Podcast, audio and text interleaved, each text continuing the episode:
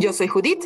Y yo soy Andrés. Y esto es Los Nuevos Clásicos, un podcast de fans del cine donde hablamos de películas que nos gustan y que consideramos ya son clásicos.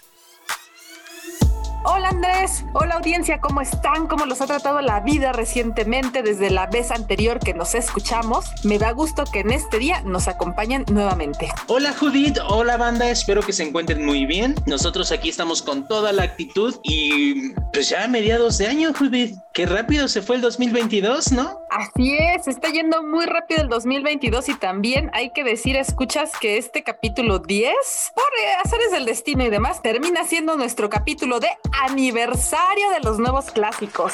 ¿Qué tal? Muchas, muchas gracias, escuchas, por estar con nosotros en estos, pues ya dos años, ¿verdad, Andrés? Dos años de tener capítulos variados, diversos sobre nuevos clásicos del cine. Sí, se pasaron de volada estos años. Realmente ha sido una gran aventura y, y lo he disfrutado mucho. Espero, escuchas, que ustedes también hayan disfrutado este camino y que se encuentren mejor que como estaban hace dos años. Por lo menos, pues ya hay vacunas, ¿no? la COVID. Eso ya nos da un poco de esperanza. En muchos lugares estamos regresando ya a vidas pues normales de trabajo y demás. Entonces, escuchas, esperamos que este podcast les haya ayudado en estos dos años a pasar mejores ratos, así como a nosotros nos ha servido.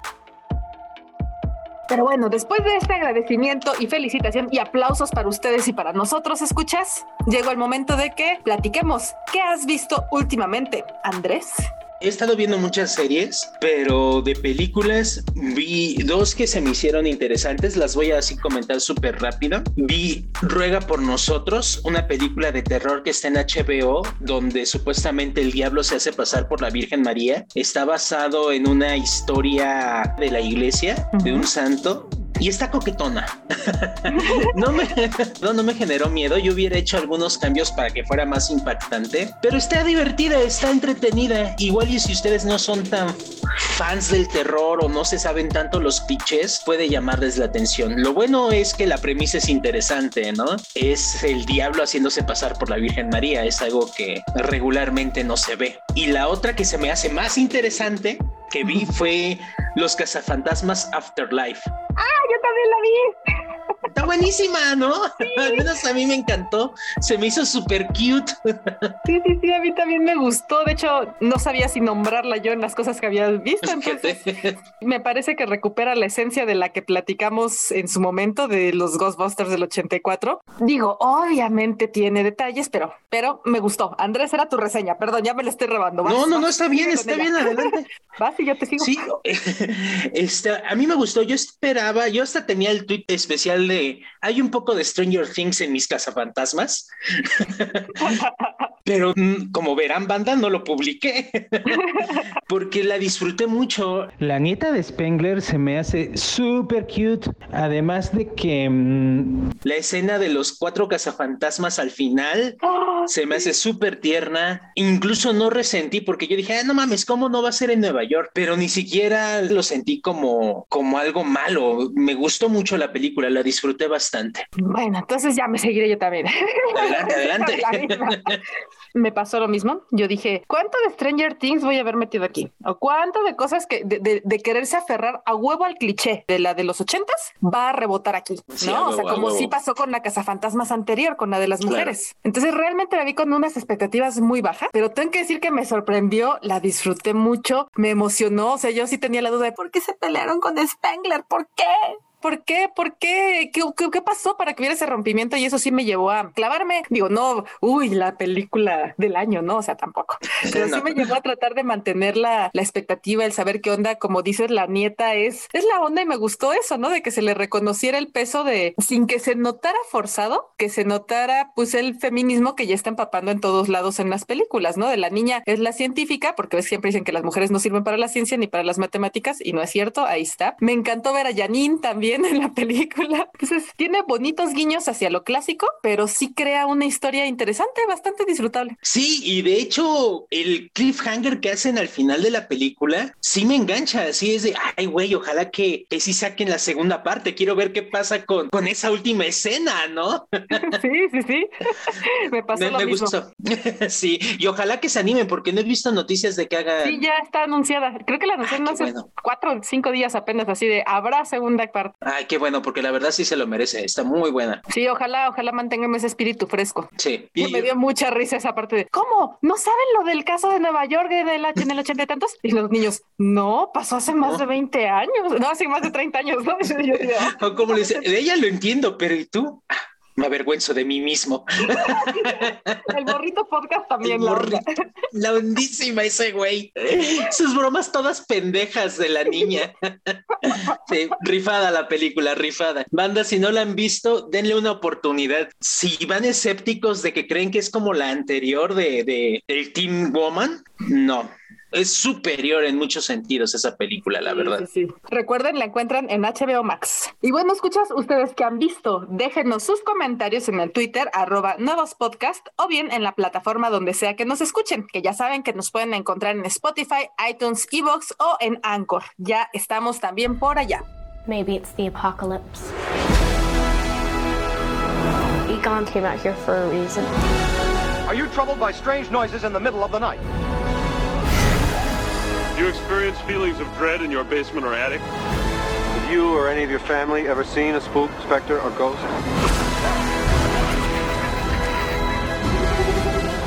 Oh my God.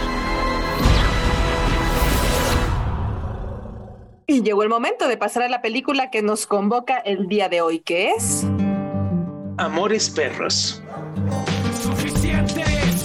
Película mexicana del año 2000 dirigida por Alejandro González Iñárritu, estelarizada por Gael García Bernal como Octavio. Sí, pero a mí me gustaba desde antes. Desde mucho antes que ese güey la conociera. Pues es que no me la quiero coger, güey. Quiero que se venga a vivir conmigo. Emilio Echevarría como el chivo. Abajo. Pues a mí no me quedó claro, cabrón. Querías borrarlo del mapa, ¿no? Pues bórralo tú.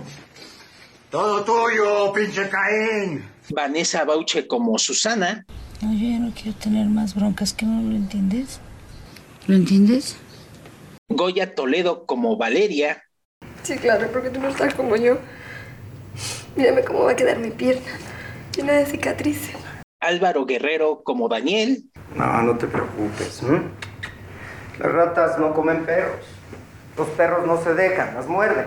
Y mención honorífica a Gerardo Campbell como Mauricio, el que organiza las peleas de perros. Esta es mi empresa. No pago impuestos, no hay huelgas ni sindicatos. Puro billete limpio. Una que otra pérdida de vez en cuando.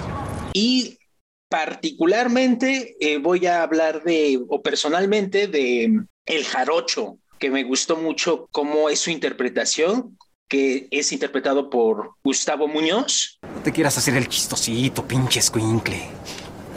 Tienes de dos sopas, maestro. O me lo pagas, o me lo pagas, cabrón. Y Jorge Salinas como Luis, el hermano, que también, aunque no son los estelares, ya son secundarios, pues se la rifan en sus actuaciones, la verdad. Mi esposa.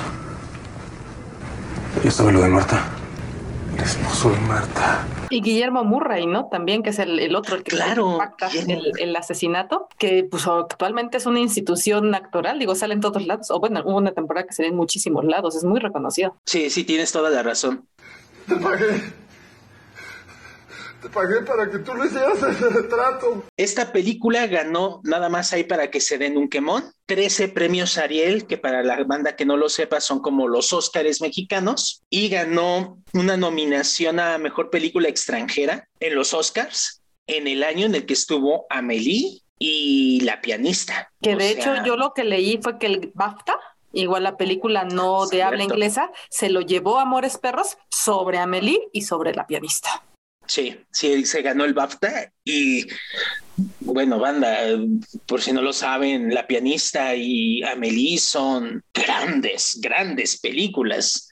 Así que estamos hablando de, de no cualquier mamada. También me gustaría hacer honor o darle su pequeño reconocimiento en este podcast a Guillermo Arriaga, que fue el que hizo el guion y que ha sido como mancuerna de Iñárritu por bastantes años. Tuvo un presupuesto de dos millones y medio, casi, ya saben, me gusta redondear, y mundialmente tuvo una recaudación en pesos mexicanos de 20 millones de pesos. Así que podríamos considerar que no solo fue un éxito en la crítica con los premios que se llevó, sino que también le gustó a la población en general, ¿no? Y no solo en México, sino mundialmente. Es reconocida como una gran película y que dio o abrió las puertas al cine mexicano. De hecho, muchos consideran que gracias a esta película existe películas como Tres Reinas, Ciudad de Dios, El Clan, películas latinoamericanas tremendas. Y todo fue gracias a, a Amores Perros, ¿no? Sí, fue la película que revivió y tal cual pues le dio el impulso al nuevo cine mexicano, ¿no? Que hasta esta, hasta el 2022, año en el que estamos grabando esto, pues se sigue hablando del nuevo cine mexicano. Y que estaba escuchando un podcast también eh, que decían que incluso en el momento en el que Amores Perros salió, había en Latinoamérica países que estaban en peores condiciones cinematográficamente hablando que México, ¿no? En México se vivió una crisis de, de, de, que no se estaba apoyando al cine, el cine parecía una industria muerta después de las grandes épocas de oro con Pedro Infante, Dolores del Río, este, el Indio Fernández, todos estos, ¿no? Que son íconos. Pasó después a puras películas de churrazo como La risa en vacaciones 1 a 25 o 50, lo que sea. y pues es hasta la llegada en el 99 de Sexo, Pudor y Lágrimas. Luego, si no me equivoco, por ahí fue ya Cilantro y Perejil y que empezaron a hablar de, de, de que el cine mexicano, el Callejón de los Milagros, también crees más o menos de esa época, que empezaron a hablar de el cine mexicano está empezando a llamar la atención, pero es Amores Perros el que da un putazo en la mesa y dice, aquí está el cine mexicano. Sí, y vuelvo a repetir, no solo en el cine mexicano, sino gracias a esta película se reconoció que de este lado del continente se hace cosas dignas, ¿no? En, en, América Latina en general. A tal punto que si tú ves los directores que han ganado últimamente el Oscar, estamos hablando de Guillermo del Toro, de Iñárritu, de, de Alfonso Cuarón, o sea, sí. sí.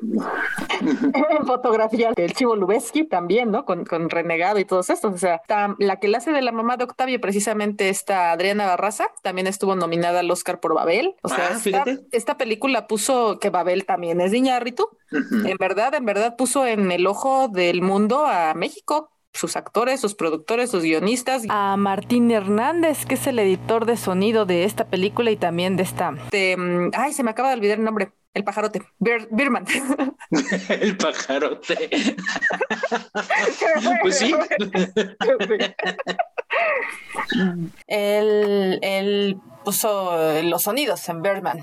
¿no? Entonces, Híjole, qué buen soundtrack tiene esa película. Entonces, pues sí, que hablamos de íconos que salieron de ahí, talentos que se juntaron y que son reconocidos a 22 años. Sí, han, han, hecho gran carrera en Hollywood, la neta, y muy merecido, ¿eh? Y también en, en la cinematografía o en las producciones, en, tanto nacionales como latinoamericanas, ¿no? Estaba viendo, por ejemplo, que estaba viendo que el actor que, le, que hizo del Chivo participó en la película del Álamo, que bueno, ok, esa no es tan reconocida, pero también en James Bond, Otro Día para Morir. Mm, ¿Qué tal? Para quienes son fans de las series de Narcos, pues seguramente han visto al Chapo. Entonces ubican al personaje del señor Sol. Pues bueno, es el amigo de Octavio, este chavito, y era su primera película también. Sí, es lo que te iba a decir. Ese güey ha salido en la de Narcos y estoy casi seguro que también salió en Diablero. Sí, sí, sí, también. También salió en Diablero. Que por Bien. cierto, vean Diablero, es buena serie mexicana. La primera temporada, sobre todo, es la buena. Sí, la segunda yo ya no la vi. Sí, no, como que perdió un, un algo ahí retomando el caudal de nuestro podcast, dime Judith, ¿de qué trata esta película? Ciudad de México. Un impresionante choque de autos cambia el destino de un montón de gente, pero se centra en seis personas, tres historias. Octavio y Susana, Valeria y Daniel, y el Chivo y Maru. Tres historias que se unen por este choque de autos que da inicio a la película.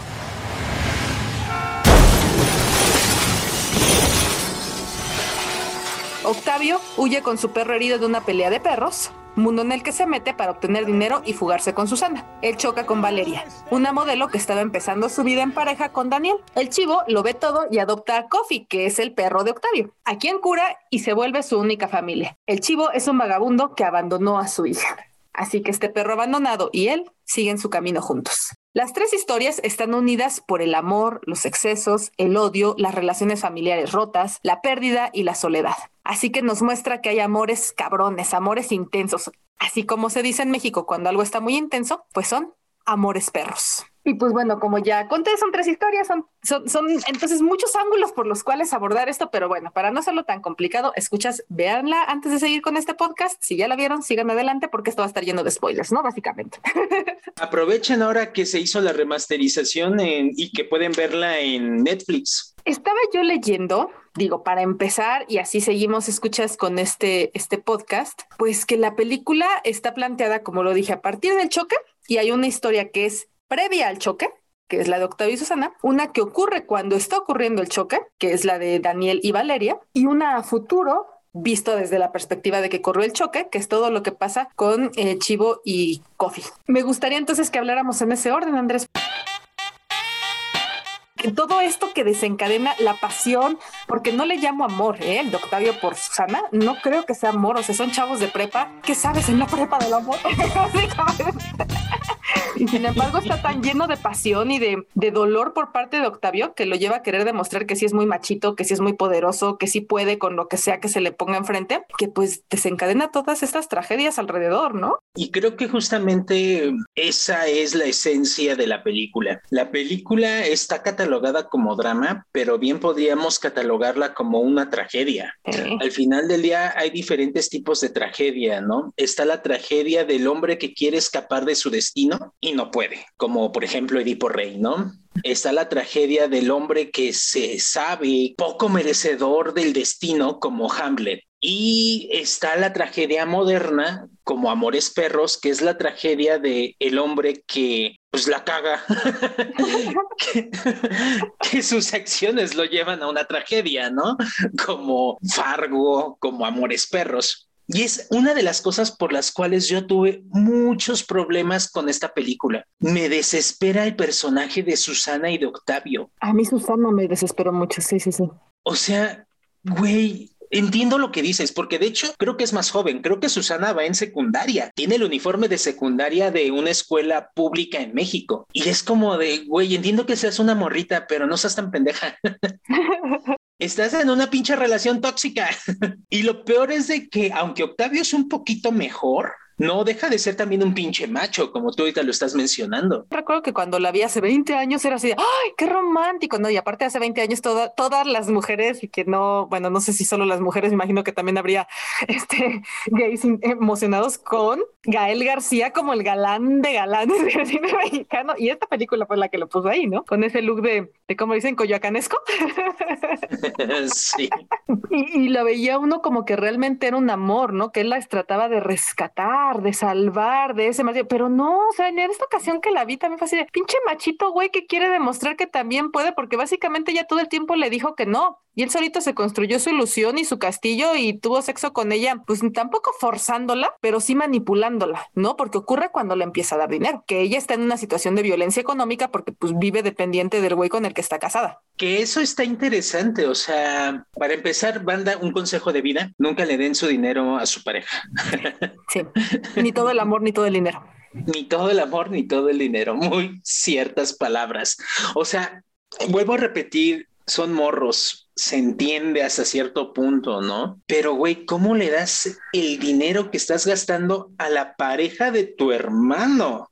Además, O sea, vamos a quitar todo el pedo de que quiere irse con ella. Es la esposa de tu hermano, güey. ¿Qué chingados te pasa, güey?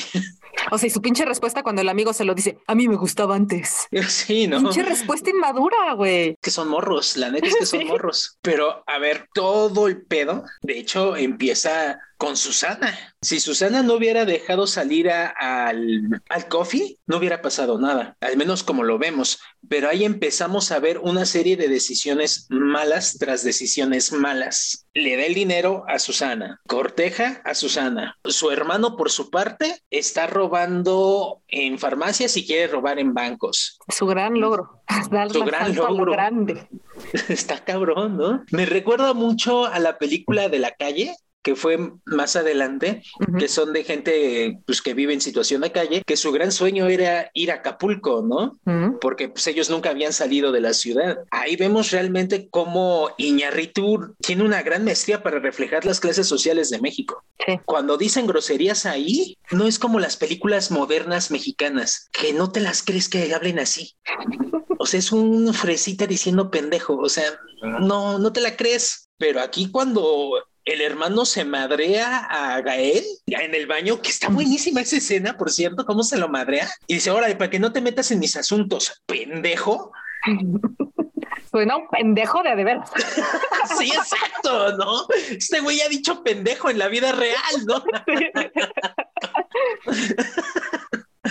y gran actuaciones, grandes actuaciones, porque tanto los actores como Iñárritu entienden el contexto en el que se están desenvolviendo, no están intentando hacer una película telenovelera de idealización de las clases sociales. Esa es otra de las cosas que encontré constantemente en los textos y podcasts que revisé, ¿no? Que dicen, no trata de venderte una historia de hadas, no es una historia de cine clásica que te trata de hacer sentir bien, pero tampoco juzga es un reflejo. Y sí es cierto, o sea, porque incluso, incluso la pelea, la pelea, y todo el ambiente de la pelea de perros no está diciendo estos son los buenos y estos son los malos, pues estos son más culeros que estos, o pobres animales, sufren tanto en ese, o sea, que uno sí lo siente, ¿no? Pero realmente la película no ves absolutamente una gota de eso, solo es este güey necesita lana, lleva a su perro, los pelean, pasa esto, la traición, el robo. Y güey, me encantó también el, el cómo el personaje de Gael crece, como bien dices, por puras decisiones negativas o malas decisiones, crece hacia el lado negativo. No es como el héroe de los que hemos hablado en otras películas. O sea, el güey cuando se ve que el otro,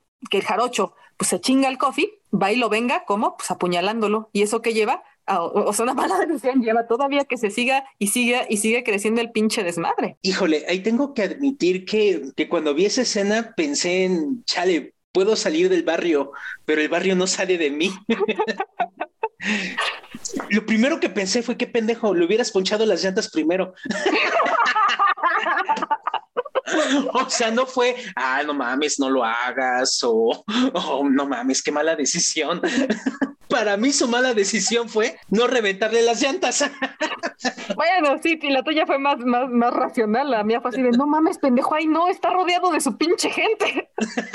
Que también el jarocho, qué personaje, ¿eh? Es, es, muy buen personaje. Yo no lo había, a lo mejor en otras veces que había visto la película lo había valorado, pero en esta ocasión sí dije, no mames, o sea, es que es el gran detonador de todo también ese güey. Sí, claro. Y está muy, y está muy bien actuado el güey, caracterizado, todo. O sea, así digo, no mames, me he cruzado con ese güey en la calle. Sí, a huevo. Y si hay algo cercano a un villano en esta película es el jarocho. Sí. Y ni siquiera te lo ponen, y eso es lo que ahorita mencionas, ¿no? No hay una idealización, no hay una exageración en los personajes. Y eso más que de Iñarritu, creo que se lo debemos a Arriaga, que el jarocho es el gran villano de la película y aún así Luis, el hermano de Octavio, se lo madreó. Ah, sí. y aún así es el gran villano y no mata a Octavio, porque pues no mames, ¿no? Mata al perro y le dice, tú me debes 20 mil varos, pero nunca realmente vemos una acción real o, o de villano mafioso para recuperar esos 20 mil pesos, ¿no? O sea, es muy realista el personaje.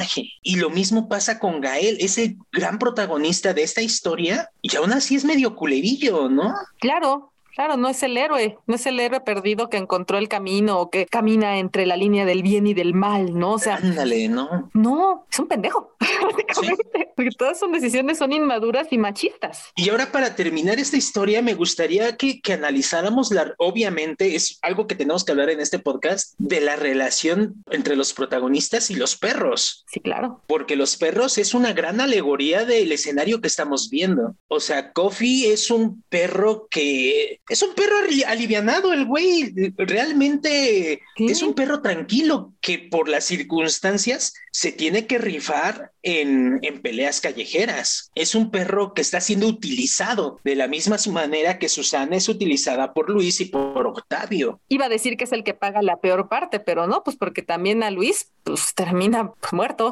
Creo que todos terminaron peor que Coffee, básicamente. Sí, es que realmente, igual me adelanto un poquito, pero a excepción del chivo, nadie termina bien en esa película.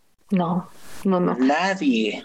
Que también, digo, ahorita decía, ¿no? Es una historia en pasado, una en presente y una en futuro a partir del choque, ¿no? Viene desde la perspectiva del choque. Pero también es una historia, o tres historias, perdón, que van del pecado por llamarlo de alguna manera, ¿no? O sea, de, de, de la violación del, de la ética o del principio, que van a algo como más estable, que es la relación de la pareja formal, y que termina siendo la redención con el chivo, ¿no? Y también son tres etapas de amor, el amor inocente o juvenil, el amor maduro entre Daniel y Valeria y el amor de, de padre e hija. Híjole, eso de Daniel y Valeria. Sí, claro, ahorita vamos a, pasar, vamos a pasar ahorita ahí, porque como empieza, no es un amor de pareja.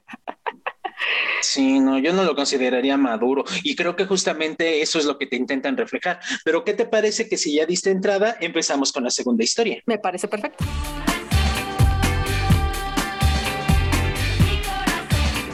Yo creo que más que amor es puro pinche deseo ahí. Valeria es un objeto. y, y- y es aquí cuando vemos, hasta lo apunté mientras lo veía, que decía, no es lo mismo tener una relación que ser la otra. Porque cuando eres la otra o cuando eres la relación de amante, todo es bonito, todo es bello, porque la responsabilidad, el compromiso, la vinculación más madura está con tu esposa. Pero cuando tú ya te vuelves la formal, ya no solo la ves cuando quieres coger, ya no solo la ves cuando todo es bello, la tienes que ver cuando hay pedos. La tienes que ver cuando existen cosas inesperadas que no siempre van a ser buenas. Y es ahí cuando Daniel ya no le empieza a gustar el negocio. Por eso realmente no creo que haya un verdadero amor. Creo que era más un pedo de idealización, de volver a Valeria el objeto de su deseo. Eso se nota perfectamente en el afiche que está en el edificio. Qué pequeño detalle, me encanta cómo siempre ocultan la pierna que le terminan amputando, ¿no? Yo hace años, en alguna vista anterior, hubiera estado completamente de acuerdo contigo. En esta ocasión, no. No completamente. O sea, sí, sí es su idealización y sí todo, pero a final de cuentas, él sí terminó divorciándose por estar con ella. Que obviamente lo hace bajo la lógica de que todo va a ser bello y ella es bella y es perfecta y la chingada así. Pero sabes también que otra cosa me hizo pensar que sí hay algo de amor real ahí, algo, tampoco digo que fuera completo, ¿no? Dos cosas. La primera, lamentablemente, como bien lo dijiste, el azar, el destino, las cosas malas les llegaron en un putazo. Estaba viendo un- un- una plática, un pequeño video de una plática que tuvo Iñárritu sobre esto y resulta que esta historia de ellos ocurre en dos semanas, güey. En dos semanas, esos güeyes vivieron lo que un matrimonio normal vive a lo largo de toda su vida de casados. El romance, el irse a vivir juntos, la aventura de tener a su hijo, en este caso un perro, este, y la enfermedad. ¿No? Y la resignación de tener que quedarse juntos. Dice, lo que un matrimonio vive en 60 años, ellos lo vivieron en dos semanas. Sin embargo, Daniel, pese a todo, creo que no fl- flaquea cuando le habla a la esposa y se queda el callado en el teléfono, pero no dice nada, porque pues sí, justamente como dices, ¿no? Llega un momento en donde duda y extraña así de puta madre, pues si yo tenía lo mejor con mi esposa, qué chingados hago acá, pero no le habla y cuelga y pues regresa con Valeria. Y ella le hace su drama, que también es bien entendible, ¿eh? No es que sea una mujer Sí, sí, no. berrinchuda ni nada, ¿eh? O no, sea, no, no, no. es bien entendible por la tragedia por la que está pasando y sus cambios de humor y todo lo que ocurra. Y él también, porque pues también es, es- es- debe ser frustrante, ¿no? O sea, la vivían, tenían un, ni- puta madre, ni una hora viviendo juntos. O sea, en lo que él está cocinando para comer juntos, su primera comida en su casa ya sale y es cuando ocurre el choque. Sí, no mames. O sea, de los dos es muy entendible los berrinches, los gritos y demás, ¿no? O sea, son, son bastante pasados. Pero ya que él sabe que le tienen que cortar la pierna a ella, que pues fue catastrófico lo que pasó, pues él también termina yendo a liberar al perro, al Richie, como una muestra de, de también para liberar su dolor, pero sabiendo que es algo que le importa a ella y que a final de cuentas es lo único que le va a quedar de su vida pasada. Porque la pierna y su estrellato y todo lo que tienen, incluso su misma relación, está muerta a comparación o, o mutilada o herida de, de gravedad, ¿no? O sea, ahora sí que con este paso del tiempo vi esa historia como un poco más real en lo que es el amor. No definitivamente un amor de toda la vida ni nada así, pero que sí fue una experiencia traumática que a final de cuentas sí termina pues reforzándolos porque no se fue, Daniel no se fue, se quedó ahí con ella, digo, en el punto donde nos quedamos, ¿no? Que es cuando Claro. regresan del departamento, no sabemos qué pasó más adelante. Ay, no sé, no lo sé. O sea, entiendo tu punto y es muy válido, pero no sé. A mí me gusta, por ejemplo, la metáfora que hace Iñárritu con el globo. Cómo está el globo inflado que dice I love you y en el paso de estas dos semanas se va desinflando de la misma forma que se va desinflando como la pasión. Yo no podría juzgar duramente a ninguno de los dos. La neta es que viven por cosas bien pinches feas.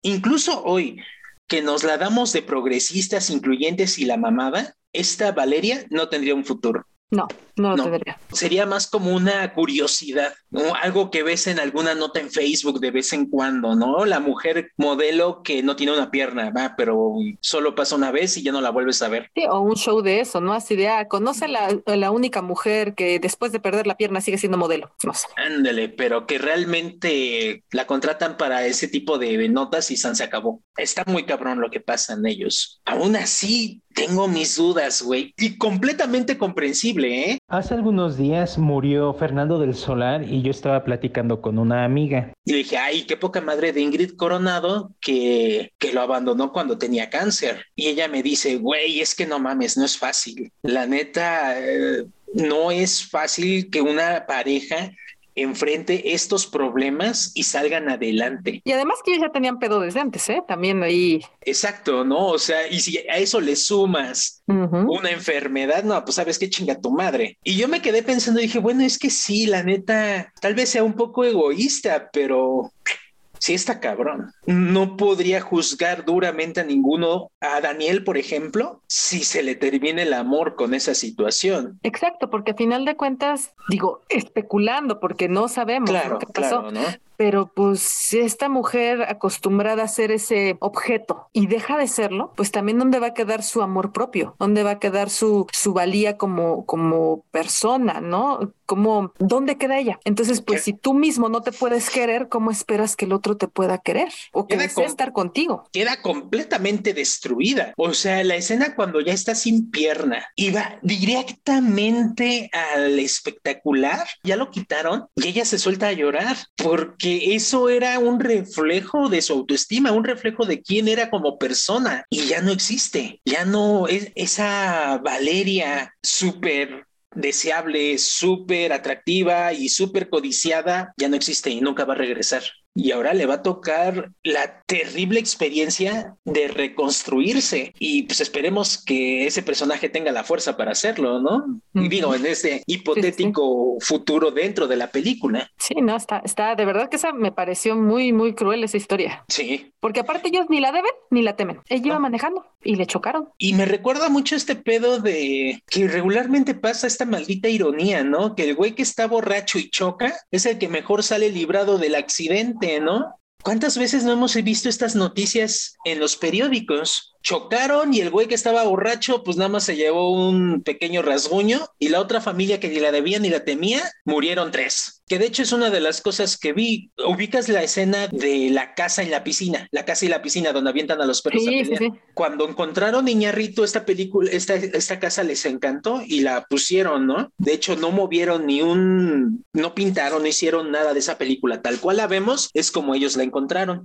Iñarrito le encantó la, la idea de la casa. No, no mames, es una casa dentro de la ciudad con piscina. ¿Qué pasó con estos güeyes? ¿Por qué está abandonada? Empezaron a investigar y pues resulta que era una familia y todos murieron en un accidente de tráfico y por eso quedó abandonada la casa. No mames, qué, qué curioso, ¿no? Y ya para terminar esta historia, ¿cómo ves el perro como símbolo? ¿Cómo, cómo viste este, este perro aquí? Es un perro consentido.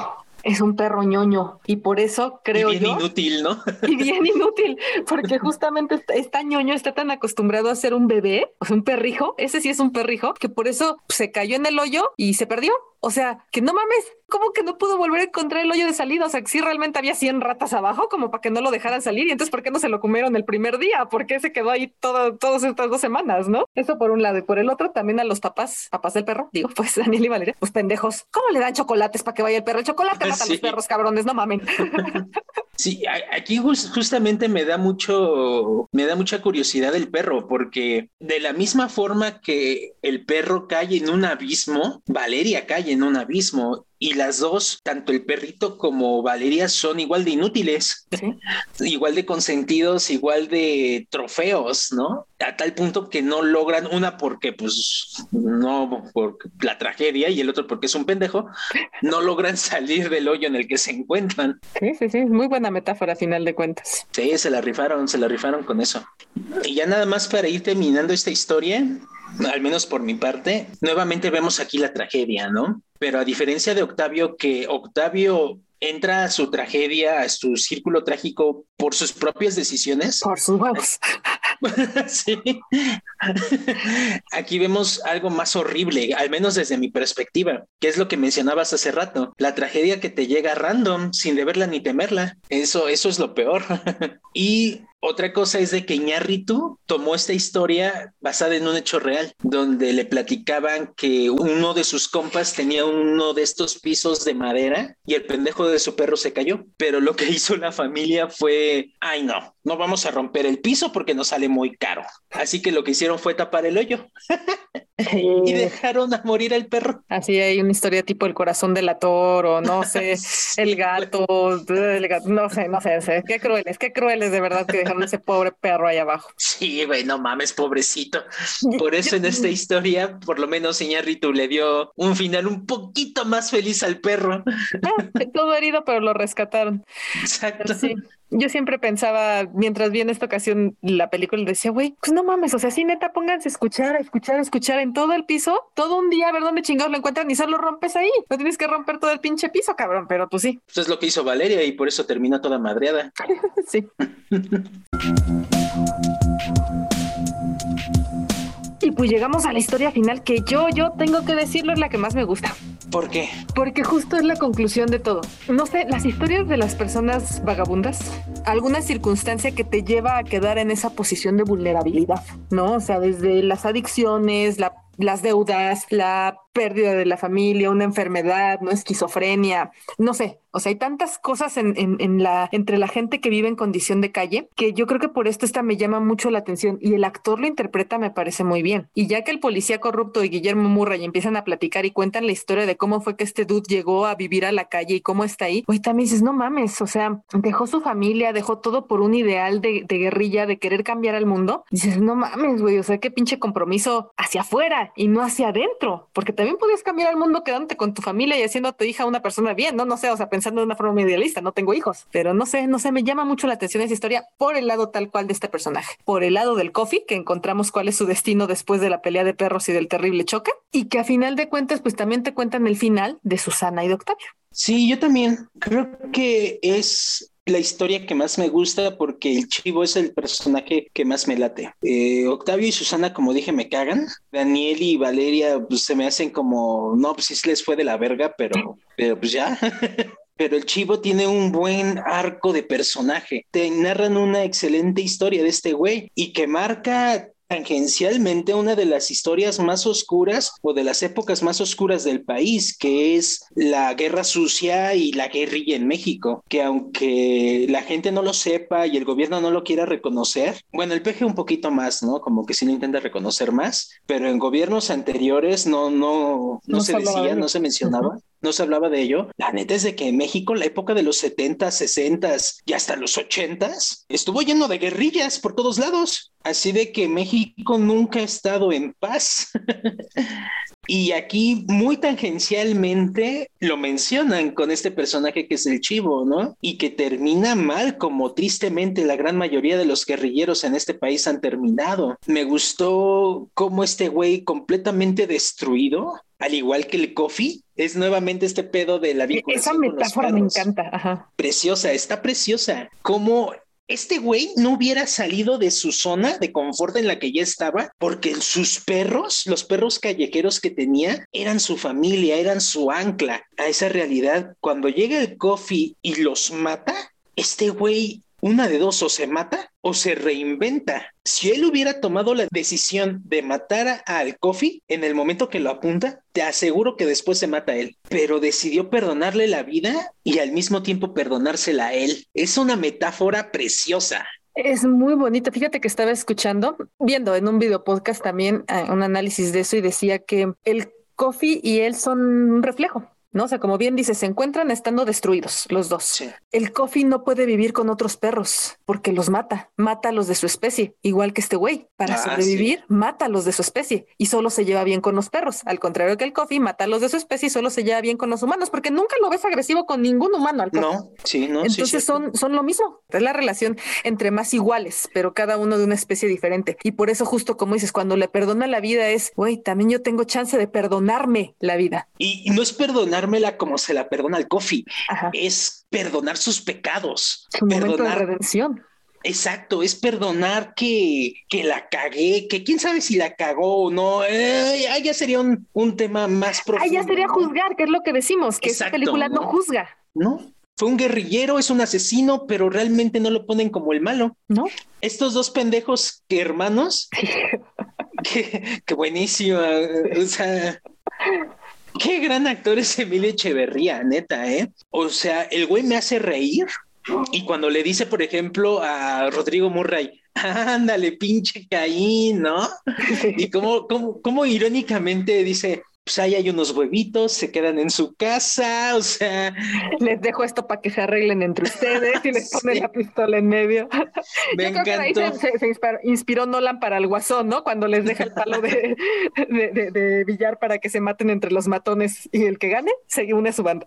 Exacto, ¿no? O sea, me, me fascinó, me fascinó. Y la escena donde se perdona a sí mismo por irse a la guerrilla y abandonar a su familia, ese es el momento en el que se redime a sí mismo.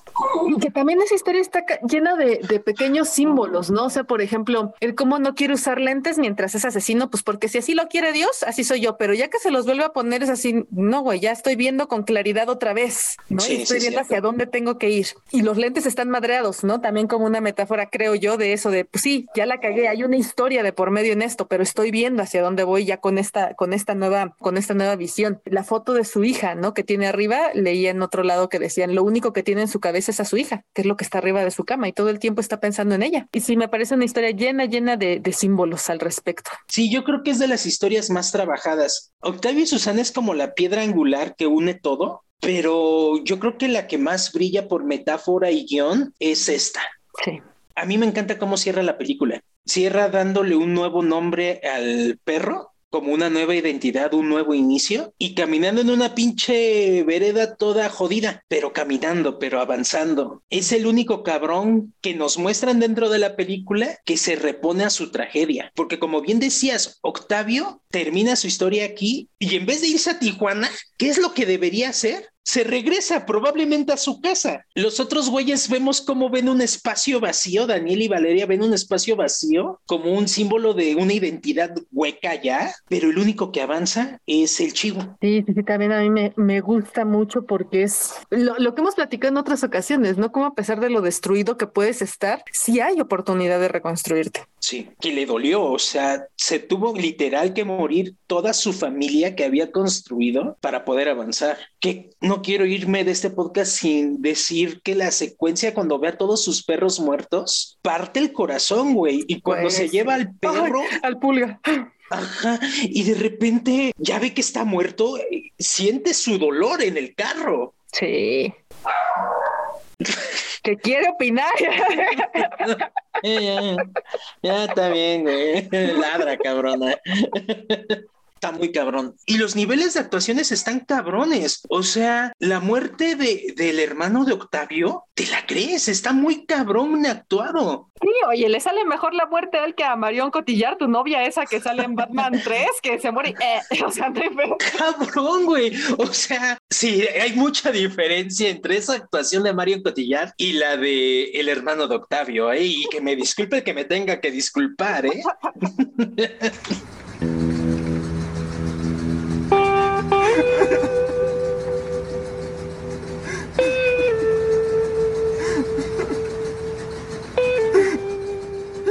supieron hacer una gran película y también hay que destacar ahí pues que marcaba el éxito que iba a ser Iñárritu, ¿no? Porque esta es su ópera prima, es su primer película. El güey venía de dirigir comerciales para Televisa. Bueno, comerciales en general, no solo para Televisa, pues, pero Televisa era la gran empresa, ¿no? Bueno.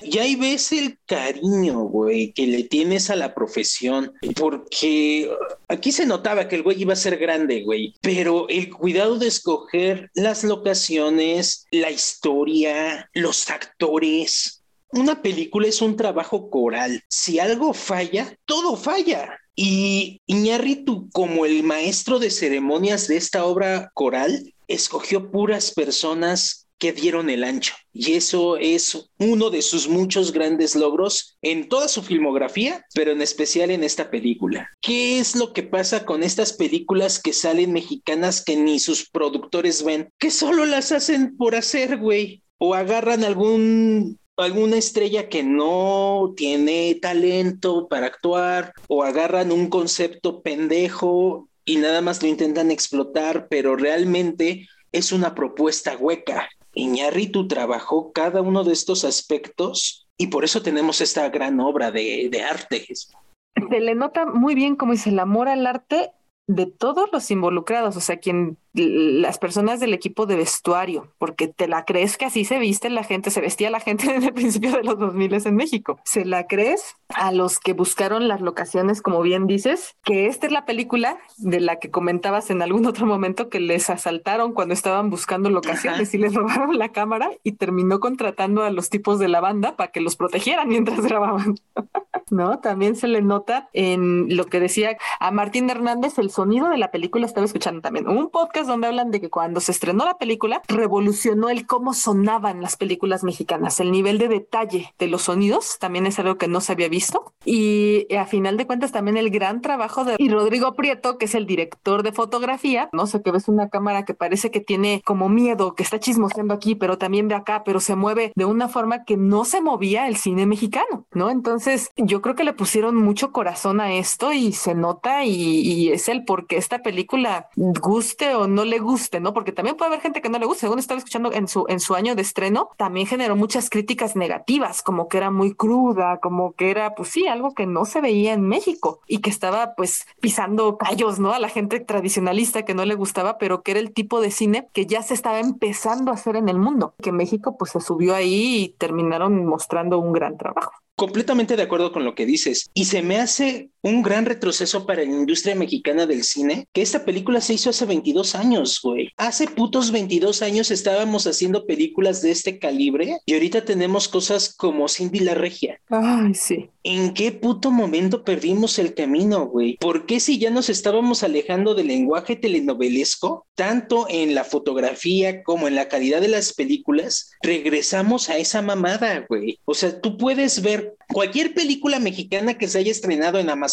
y no le llega ni a los talones a una película que se hizo hace 22 años, güey. No estoy diciendo que hoy en día no se hagan películas mexicanas de calidad, pero tristemente la gran mayoría de las películas no la ven ni sus actores, güey. Nadie las ve, pero se producen simplemente por llenar una cuota. Es muy triste que la industria mexicana haya tenido un regreso de calidad a la época de las ficheras de los setentas, güey. Que ya no veremos desnudos, pero siguen siendo unos bodrios terribles, güey. Yo creo que también tiene que ver con la parte comercial. O sea, es, que esta película logró conjuntar, bien lo decías cuando dijiste el costo y la recaudación, ese equilibrio entre ser un gran guion, una gran historia, una gran película y que fue exitosa tanto en los festivales internacionales acá fifís, pero como en, en la gente. O sea, justo estaba escuchando que para el aniversario 20, que fue hace dos años, en el 2020, se hizo una remasterización que es la que ahorita podemos ver en Netflix, y que Iñárritu le pide en ese año a las nuevas generaciones que no vieran la película. Como se subió a las plataformas en ese momento, en la versión que se hizo en el 2000, había perdido un chorro de calidad, que les pedía que por favor se esperaran a que terminara el proceso de, remasterización, porque también además mejoraron la mezcla de sonido. Paréntesis, ahorita, bueno, ahorita quiero regresar ahí a ese punto del sonido y, que los invitaba a que se esperaran. Y después de que la vio conocer, incluso se hicieron presentaciones en diferentes festivales otra vez, fue a Morelia, fue un montón de lugares y entonces llegó a las nuevas generaciones en esta versión y sigue gustando. O sea, lo cual es una muestra de que una buena historia puede pasar el tiempo, puede seguir siendo un exitazo y la pueden volver a sacar. Y las nuevas generaciones que técnicamente no vivieron en ese contexto de los pelos desteñidos y porque todo lo demás sigue existiendo, ¿no? O sea, la violencia, el abuso, ¿eh? las pelas de perros, los vagabundos, los asesinatos, todo lo demás sigue existiendo. O sea, solo que ya no te verías en esa moda o ya no te verías oyendo esa música, ¿no? Por ejemplo. Pero salvo de eso, la película puede ser muy bien recibida entre los diferentes públicos y ese éxito de una trama compleja o rara o distinta para los estándares del momento nunca fue un impedimento para que fuera un éxito comercial, ¿no? A final de cuentas. Entonces sí, sí, sí, entiendo muy bien el punto de lo que tú dices y es muy triste que el cine mexicano no tiene ese punch actual. Digo, sé que en el momento político actual no hay muchos apoyos para el cine, pero pues también, eh, pues también tienes que hacer algo porque tu película sea exitosa, ¿no? Y pues ahí empieza en ten un buen guion, no nos vengas a vender los mismos refritos que ya hemos visto siempre, ¿no? O sea, Godines contra, ¿cómo se llama esta? Ay, no mames, qué horror, sí. Mi Reyes contra Godines. Mi Reyes contra Godines, versión 1, 2, 3 y versión Zoom cuando nos llegó la pandemia. No chingues, o sea, no es eso lo que el público quiere ver. Que reitero, güey, nadie vio esas películas, güey. O sea, te lo juro, porque uno podría decir, pues es que es lo que le gusta a los mexicanos, es lo que ven. No, es falso. Nadie ve esas películas, güey. Son un fracaso en taquilla y un fracaso en stream. Ahora, si quieren ver algo de cine mexicano, voy a meter aquí el comercial número uno antes de ir al punto al que me quería regresar. Este año, Filmin Latino, la plataforma de, de Limcine, que tiene cine mexicano y de otras partes del mundo, ¿no? Porque luego hacen festivales en línea y demás así, cumple siete años. Y entonces creo que para la fecha que estaremos estrenando este podcast, tendrán ahí unas cuantas funciones de acceso gratuito, porque Filmin, ¿cómo funciona? Es que tú te inscribes gratis. Hay películas gratuitas que puedes ver en la plataforma, pero otras te cobran, ¿no? Como si la rentaras para, para, para, ver tu función, ¿no? Y la puedes ver no sé cuánto tiempo y ya, no hay bronca, ¿no? O sea, ya, después termina y ya. Entonces, si quieren explorar como otras versiones de películas mexicanas, este, ahí está una opción, ahí el comercial de Filmin Latino. Y entonces, ahora sí, si quieres abonar algo más a, este tema del cine mexicano, Andrés. Nada más apoyen con su cartera, güey. Y si hay alguna película mexicana digna, váyanla a ver. Si hay una película que se ve que es un asco, no la vean. Es la única forma en la que podemos, como el gran público, mostrar nuestro interés desinterés. Votemos con nuestro dinero, votemos con nuestro ticket.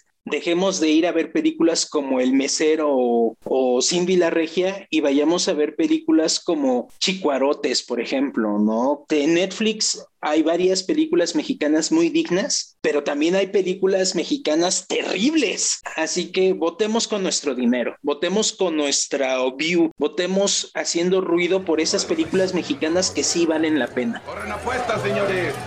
¡Corren apuestas! Bueno, yo comentaba ahorita que me quería regresar al punto de la remasterización. ¿Cómo viste la remasterización, Andrés? A mí me gustó, honestamente. Yo la vi en una pantalla relativamente grande y se ve bien. La verdad es de que se ve bien, no parece que haya tenido dentro de la calidad de imagen y sonido que hayan pasado 22 años de esta película, no se notan. Yo también lo disfruté mucho visualmente, pero el audio me hizo ruido cambiaron las canciones. Pues sigue siendo la de Lucha de Gigantes, ¿no? Pero en otra versión, es otro grupo, no es la versión de, de aquel entonces. Que de por sí tengo que decir, ¿eh? la canción de Lucha de Gigantes me caga. ¿En serio? A mí me gusta. A mí me caga, o sea, y no porque sea la clásica que todo el mundo era de, de bar, o sea, no, no, no solo por eso, sino que la canción en sí no me gusta y nunca me ha gustado. ¿Por qué, güey? No sé, pero me caga. Yo soy muy, muy fan del soundtrack. Creo que esta película la fui a al cine cuando se estrenó y algún amigo me regaló el soundtrack. Eh, puta, era un disco que repetía, es un disco doble, de hecho, y lo repetía y lo repetía y lo repetía y me gusta un chingo, pero siempre me he saltado Lucha de Gigantes. Me caga esa canción. Cámara. No, a mí sí me late, la neta. Ya no la oigo porque ya la oí mucho en mi vida. pero, pero sí, sí, la neta sí me late la rola, pero no me había fijado que era otra versión. Lucha de gigantes convierte el aire en gas natural. Tanto me caga que le identifiqué, le dije, no mames, suena diferente. No, suena más que me caga. Qué chido. Lucha de gigantes convierte el aire en gas natural.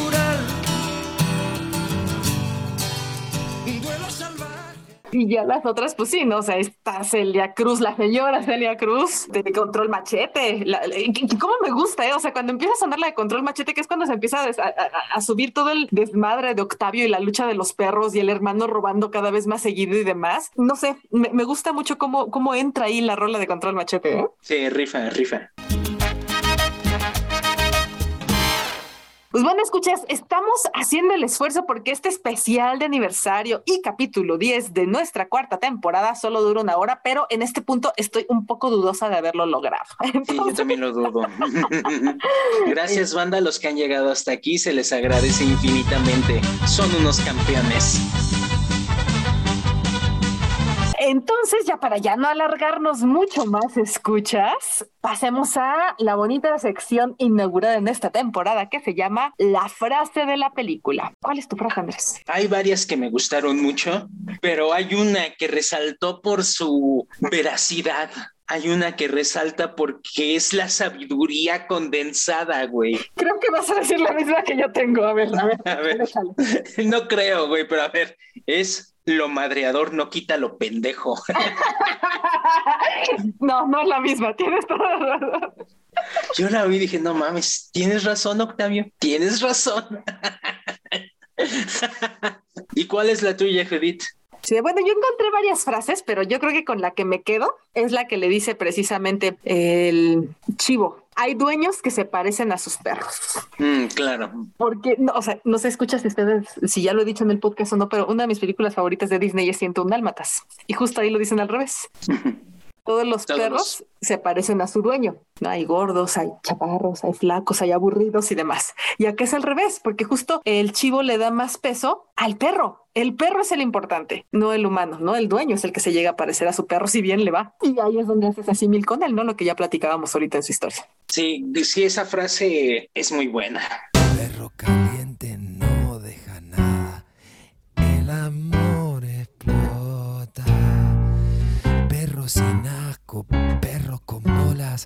El amor explota.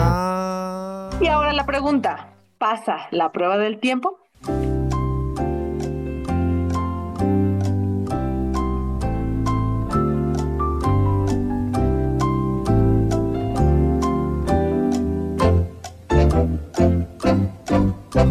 Puta, pues yo creo que sí. O sea, es, es casi obvio. Yo no recordaba con mucho cariño esta película, porque realmente me caga Octavio y Susana. Pero, y, y- y ya no profundicé tanto por qué, porque tengo que delimitarme. Pero podría ser una disertación completa de por qué son pendejos. Sí, tal cual, güey. Pero ahora la volví a ver y dije, bueno, a ver qué mamada nos encontramos. Y no, la verdad es que la disfruté mucho. La disfruté bastante. Así de que si dejáramos toda la filmografía solo con Amores Perros, de Iñárritu me refiero, creo que sería una gran carrera, de una carrera ya brillante. No sé si me doy a entender. Una película ópera prima de este nivel está cabrón, está cabrón. Así de que vuelvo a repetir, podría extenderme más porque sí es un nuevo clásico, pero creo que todo este capítulo se ha dedicado a decir las razones. Así que nada más ahorita para poner el punto sobre las is, sí, es un nuevo clásico.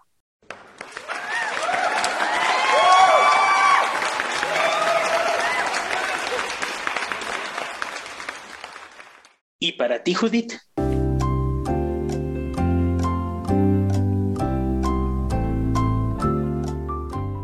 También, ya lo adelantaba hace un momento, ¿no? O sea, todos los conflictos que plantea, el amor, el odio, la visceralidad del ser humano con sus acciones, que nos creemos superiores a los animales y no lo somos. Aquí los perros en todo momento, salvo el perro consentido, demostraron una mayor fuerza, un mayor rescate, un mayor, una mayor hasta incluso humanidad, ¿no? Que, que, que los humanos con los cuales están conviviendo. Entonces, todo eso existe y todo eso lo podemos seguir viendo en cualquier sociedad del mundo. Entonces, me parece una gran historia de la realidad humana y como bien decías, o sea, una ópera prima que llegó a este nivel, dices, no mames, cabrón, o sea, sí, sí, mis respetos y vale la pena que se vea. No está entre mis películas de, uy, la veré cada año, como ya hemos platicado aquí, ¿no? Que de repente... Sí, no. Yo- a mí también me caen gordos Octavio Digo, hace muchos años pensaba que era una historia de romance. Tiene mucho tiempo que dejé de verla así y en esta ocasión mucho menos. Pero si soportan a esos dos pendejos un rato, ya después todo lo demás se vuelve bien interesante de analizar, muy disfrutable, realmente muy disfrutable. Que también su historia es interesante, siendo honestos y objetivos, es una sí, sí. historia buena. También pendejos, pero está buena la historia. Sí, la verdad es que sí, y, y tal cual como dices, ¿no? O sea, más de la mitad de la película nos la llevamos viéndolos a ellos. Pero a lo largo que los vemos a ellos empezamos a ver gotas de las otras historias, ¿no? De las otras dos. Entonces ya cuando llegan, llegan en sus respectivos capítulos, pues te- no lo notas de golpe, ¿no? O sea, sí entiendes cómo están relacionadas y esa es una maestría en el guion de Arriega. Está muy bien llevado ese guion. Y en Iñárritu, porque también el cómo va mezclando las imágenes está cabrón. También, Está la edición también está muy bien realizada ahí.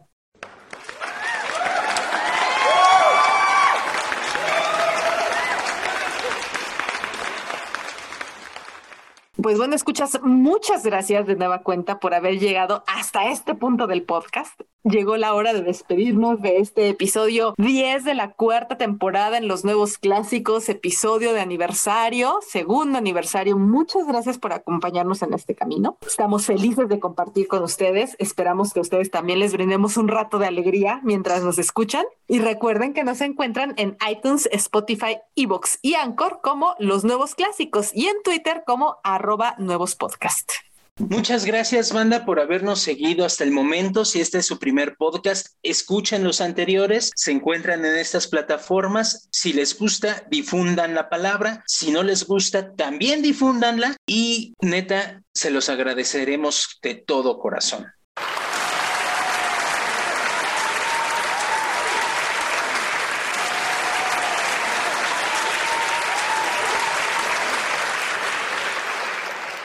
Nos vamos a tomar un break como siempre lo hacemos al final de cada temporada, pero no crean que los olvidaremos, por favor no nos olviden. Estaremos aquí muy pronto para nuevamente hablar de películas que marcaron nuestra infancia y nuestra juventud y una que otra que marcaron nuestra adultez.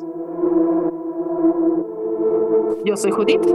Y yo soy Andrés. Y esto fue Los Nuevos Clásicos.